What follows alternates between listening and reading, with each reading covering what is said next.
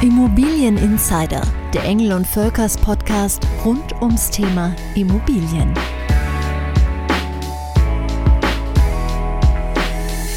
Mein heutiger Gast hat in seinem Leben genau eine Bewerbung geschrieben, und zwar die zum Kaufmann der Grundstücks- und Wohnungswirtschaft. Heute 25 Jahre später, ist er Global CEO von Engel und Völkers. Keiner weiß also besser als er, was sich weltweit auf den Immobilienmärkten tut, wie sich der Maklerberuf auch in den letzten Jahrzehnten gewandelt hat und was die ganz großen Trends im Markt sind. Freuen Sie sich also mit mir auf meinen heutigen Gast. Das ist Sven Odia, Global CEO bei Engel und Völkers. Herzlich willkommen. Herzlich willkommen und vielen, vielen Dank für die Einladung. Sehr, sehr gerne. Ähm, vom Auszubildenden zum CEO ist nicht so wie vom Tellerwäscher zum Millionär, aber geht in dieselbe Richtung. Ganz ehrlich unter uns beiden, ist so eine Karriere heute überhaupt noch möglich? Ich glaube auf jeden Fall. Das, was ich in den letzten 25 Jahren erlebt habe, wäre heute bestimmt nochmal so möglich. Ähm, das ist kein Sprint, das ist ein Marathon. Ähm, jeden Tag ähm, eine gute Leistung abzugeben, immer motiviert zu sein, Beständigkeit, Disziplin. Aber die Chancen hat jeder bei Engel und Völkers die gleiche Story nochmal zu schreiben. Natürlich war es damals kleiner, es war ein großes Privileg, sehr, sehr jung ähm, mit der Marke ins Ausland zu gehen. Ich bin, ähm, nachdem ich hier die Ausbildung in Hamburg ähm, abgeschlossen hatte, nach Spanien, nach Mallorca gegangen, habe da dann sozusagen mein Büro als Lizenzpartner aufgebaut, habe da die ersten Immobilien vermittelt, habe ein Team aufgebaut, bin dann irgendwann wieder zurück nach Hamburg gegangen. Aber wenn ich sehe, wie heute ähm, Leute bei uns beginnen, jeder hat die Chance. Wir sind ein sehr dynamisches Unternehmen, wir wachsen sehr international und das bietet bietet natürlich wahnsinnig viele Möglichkeiten und da gibt es auch ganz, ganz tolle Beispiele in den letzten Jahren, wo Personen eine sehr ähnliche ähm, Geschichte geschrieben haben. Natürlich gibt es äh, meistens nur ein äh, CEO in einem Unternehmen. Wir hatten hier auch mal eine Phase, wo wir zwei hatten, Co-CEOs waren, aber ich glaube, dass es da äh, wieder Chancen gibt, äh, so eine Geschichte zu schreiben. Jetzt sagt man ja immer klar, harte Arbeit, Disziplin, Sie haben es gerade alles schon genannt, aber ganz, ganz viele Menschen sagen ja auch, also wenn man wirklich erfolgreich sein will, dann hilft es schon sehr, wenn man das, was man tut, auch einfach unfassbar gerne tut. Deswegen ähm, hat sich das verändert, Ihre Leidenschaft so für die Immobilienwirtschaft? Was war es, was Sie damals getriggert hat sozusagen? Was ist es heute? Ist es genau dasselbe?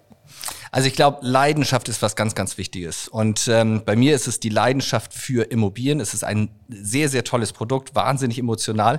Aber es ist auch die Leidenschaft für Menschen. Menschen, die hinter der Immobilie stehen, die Geschichten, die äh, man mitbekommt. Aber es ist auch im Tagtäglichen das Führen von Menschen. Also ähm, ich beschreibe immer meine Aufgabe, dass ich eigentlich versuche, Menschen zu befähigen, ihre eigene Erfolgsgeschichte unter der Marke und System Enger und Völkers äh, zu schreiben. Und das macht mir heute auch noch ganz, ganz viel Spaß.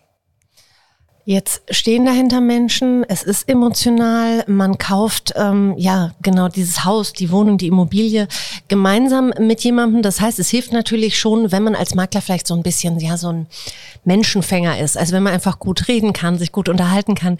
Ist das so eine Grundvoraussetzung oder was sagen Sie, soll jemand mitbringen, der heute sagt, okay, ich kann mir gut vorstellen, in dem Bereich zu arbeiten? Na, seien wir ganz ehrlich, ich glaube, es ist das Produkt, was man präsentiert, aber man präsentiert sich natürlich auch selber. Und ähm, gerade in unserem Beruf ist das Thema Vertrauen ein ganz, ganz hohes Gut.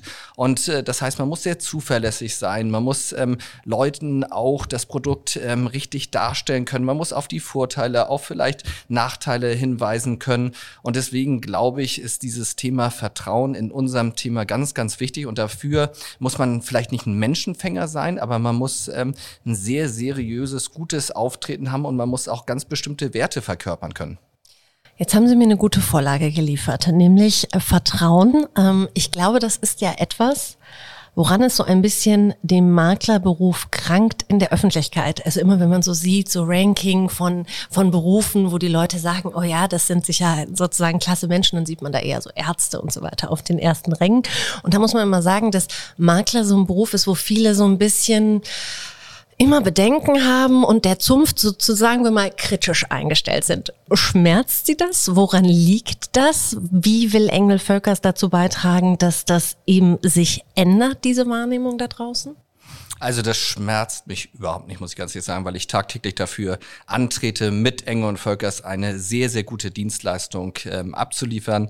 Auf der einen Seite unseren vielen Agents, Kaufberatern weltweit, denen wir, glaube ich, eine super Plattform zur Verfügung stellen, dass viele selbstständige Unternehmer bei uns auf der Plattform einen, einen tollen Job machen können, dass sie von uns den richtigen Support bekommen.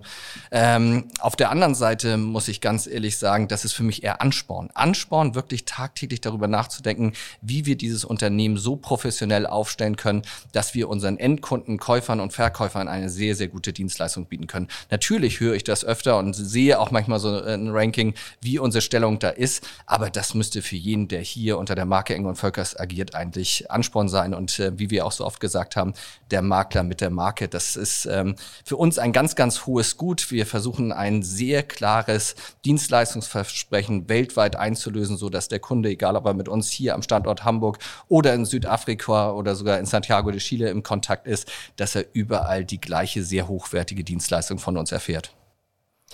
Jetzt ist Ihre Geschichte und Sie haben gerade schon ein paar Namen gedroppt, sozusagen ja auch einfach äh, eng verbunden mit der Expansion von Engel und Völkers. Fünf Kontinente haben inzwischen Büros von Engel und Völkers. Ähm, welche Standorte haben Sie denn in den letzten, sagen wir mal, drei Monaten besucht? Ich war gerade vor drei Wochen in Amerika, in Las Vegas. Dort hatten wir eine sehr große Konferenz, die sogenannte EVX, England Völkers Exchange, wo wir Lizenzpartner von uns, aber auch Agents Advisor einladen. Da waren 1300 geladene Gäste. Ähm, ich war in Mexiko, wo ich unseren Lizenzpartner in Los Cabos besucht habe. Also ich versuche mich schon sehr, sehr viel draußen zu bewegen in den Märkten, sehr starken Kontakt zu den Büros zu haben. Das war natürlich in den letzten zwei Jahren nicht so einfach einfach. Das Thema Corona, was wir alle erfahren haben, hat natürlich dazu geführt, ähm, dass man sehr, sehr stark hier am Standort Hamburg agieren äh, musste, sich nicht so klar bewegen oder frei bewegen konnte. Das war eine Wohltat, ähm, in Las Vegas mal wieder auf die Menge zu treffen und, und ähm, diese wahnsinnigen Erfolgsgeschichten, die ja in den letzten zwei Jahren auch während Corona geschrieben wurden, zu hören. Und da war einfach eine sehr, sehr gute Stimmung. Wenn wir uns jetzt die fünf Kontinente angucken ähm, und ja wirklich dann jetzt so ein weltweites Spielfeld haben, gibt es gerade Regionen, wo Sie merken, da ist besonders viel Bewegung drin? Da merken Sie, ähm, dass Engel und Völkers da gerade besonders große Erfolge feiert? Ich glaube, generell haben wir ja in den letzten Jahren, gerade auch in den letzten zwei Jahren der Corona-Krise, ähm, ähm, einen wahnsinnigen Zuspruch für das Thema Wohnimmobilien erfahren. Viele Personen haben darüber nachgedacht, wie wollen sie eigentlich leben. Ähm, das Thema vereinbaren zwischen Homeschooling, Homeworking. Ähm, da ist ja eigentlich bei vielen Personen nochmal äh, was passiert, dass man darüber nachgedacht hat, wie möchte ich eigentlich mein Zuhause gestalten? My home is my castle. Was bedeutet das äh, für mich? Und das hat natürlich dazu geführt, dass viele Personen über ihre Suchkriterien nochmal nachgedacht haben oder auch darüber nachgedacht haben, wie sie sich verändern. Und das hat äh, bei uns natürlich dazu geführt, dass wir eine enorm große Nachfrage eigentlich weltweit gesehen haben. Wenn wir uns ähm, unsere Büros in Europa, aber auch in Nordamerika, USA und Kanada anschauen, dann haben wir in den letzten Jahren ein sehr, sehr gutes Immobilienumfeld erlebt. So einfach entkommen Sie mir trotzdem nicht. Wir wollen Hotspots hören. Wir wollen wissen, wo sind die Immobilienmärkte gerade besonders heiß, wo ist besonders viel äh, Bewegung drin. Gibt es irgendwelche Länder, die da gerade oder Regionen vielleicht auch, die da gerade im Fokus sind? Ich war vor etwa sechs Wochen in Griechenland, habe unser Market Center in Athen besucht und natürlich ist Griechenland ähm, in den letzten Jahren hat sich das sehr, sehr gut entwickelt. Ähm, die hatten natürlich ein sehr, sehr schweres Umfeld äh, während der der Wirtschafts- und Finanzkrise, eigentlich so bis 2013, 14. Aber in den letzten drei, vier Jahren hat sich da ähm, einiges bewegt, sowohl auf der äh, gesamtwirtschaftlichen Seite, aber auch gerade im Immobilienmarkt. Und wenn man sich anschaut, ähm, wie sich die Immobilienmärkte auf den Inseln entwickelt haben, aber auch in der Hauptstadt in Athen, dann ist das bestimmt ein sehr, sehr spannender Markt. Da haben wir also ein Griechenland als Hotspot. Sehr gut. Ähm, Gibt abgesehen von Ländern und Regionen auch so Makrotrends? Ich höre, egal mit wem ich spreche, aus dem Bereich natürlich immer klar, Lage, Lage, Lage ist sozusagen ein Trend, der nie abbrechen wird, der immer wichtig ist. Aber gibt's ähm, auch andere Trends, Konzepte, die den Immobilienmarkt gerade irgendwie beeinflussen, wo Sie sagen, da tut sich was, da ist ein Umdenken? Ja, ich glaube, das, was ich ähm, gerade erwähnt habe, dieses Thema ähm, während der Corona-Krise, dass die Leute nochmal äh, überlegt haben und auch sehr bewusst geworden sind, wie möchten sie einfach leben. Dieses ganze Thema Privatsphäre. Wie schaffe ich es äh, meiner Familie, ähm, ein, ein Setup zu bieten, wo man Privatsphäre hat, wo man sich wohlfühlt, wo man vielleicht auch die Freiheit hat, einen Garten zu nutzen oder einen Balkon. Ähm, da ist ja was entstanden in der Gesellschaft. Also früher war die Immobilie für viele, ich würde mal sagen, so die Schlafstätte zwischen Arbeit nach Hause kommen, dann hat man sich vielleicht noch mit der Familie auseinandergesetzt und dann ähm, hat man dort geschlafen und dann ging es am nächsten Tag weiter.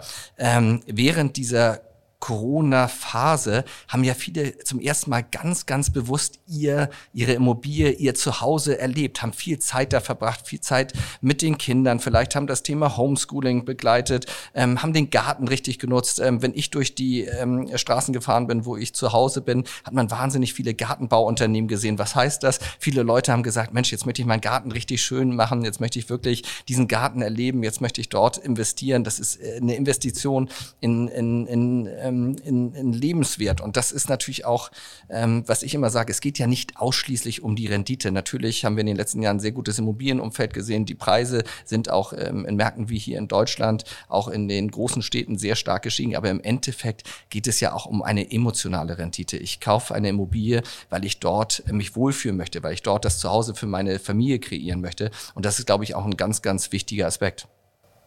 Wäre das nicht gegebenenfalls auch ein Argument gegen diese Blasenbildung, dass man einfach sagt, es eben weil es so emotional ist, weil es den Menschen immer wichtiger wird. Natürlich sind die Preise hoch, aber man kauft eben nicht nur den Backstein, sondern man kauft eben all das, was Sie gerade beschrieben haben, was dahinter steht. Lässt Sie das so ein bisschen optimistischer äh, in die Zukunft blicken, wenn an ganz vielen Stellen immer wieder Leute sagen, nein, nein, das ist alles nur eine Blase und diese Preise sind viel zu hoch? Also grundsätzlich haben wir natürlich im Moment gewisse Herausforderungen. Wir haben einen fürchterlichen Krieg in der Ukraine, ähm, was natürlich wirklich ein menschliches Leid äh, mit sich bringt, was unvorstellbar ist.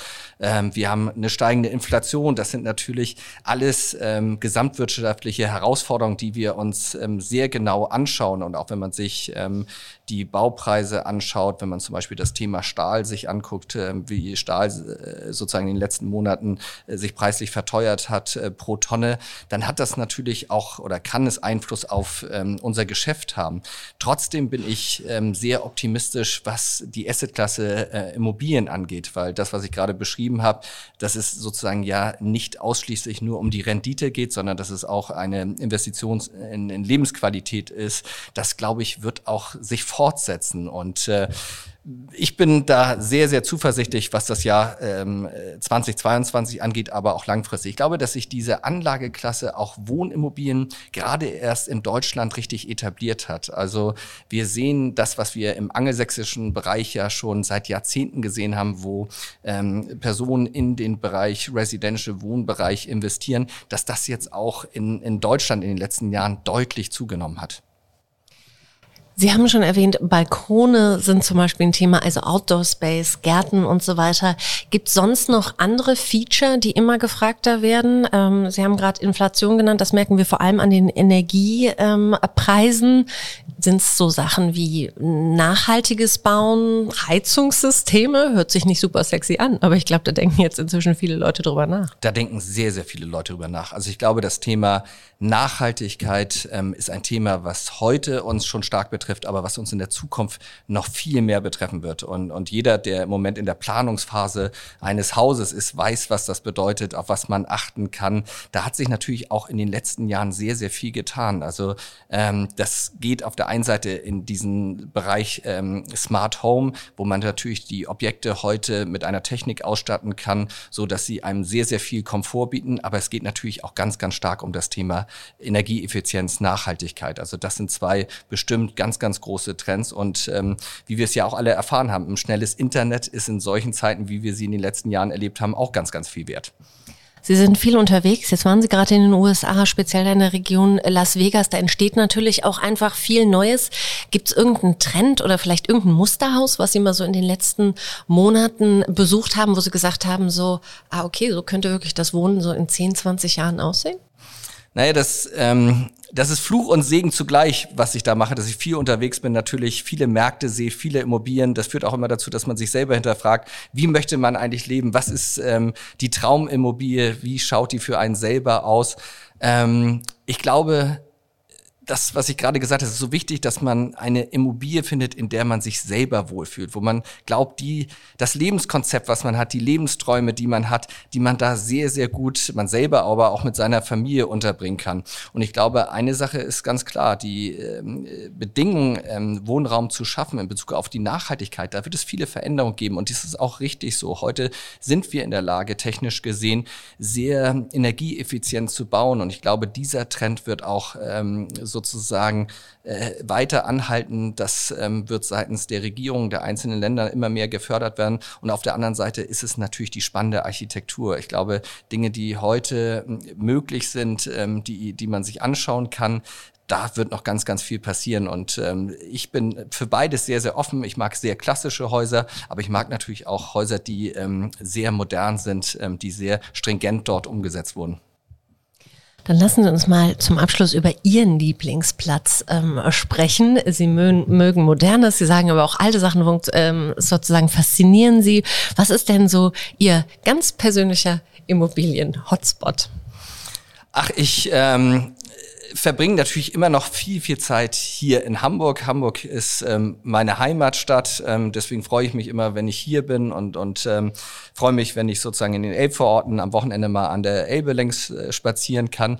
Aber ähm, durch meine frühe Bindung zu Mallorca, wo meine persönliche Geschichte ja bei Ingon Völkers begonnen hat, bin ich auch dieser Insel immer noch sehr verbunden. Habe da in den letzten Jahren ähm, für mich eine Finca aufgebaut, ähm, versucht die jetzt mehr und mehr zu nutzen. Ähm, wer schon mal sozusagen so ein älteres Gebäude äh, saniert hat, weiß, was das bedeutet. Das hat mich viel Zeit und Kraft gekostet, aber ich hoffe, dass ich in den nächsten Jahren das mehr genießen kann.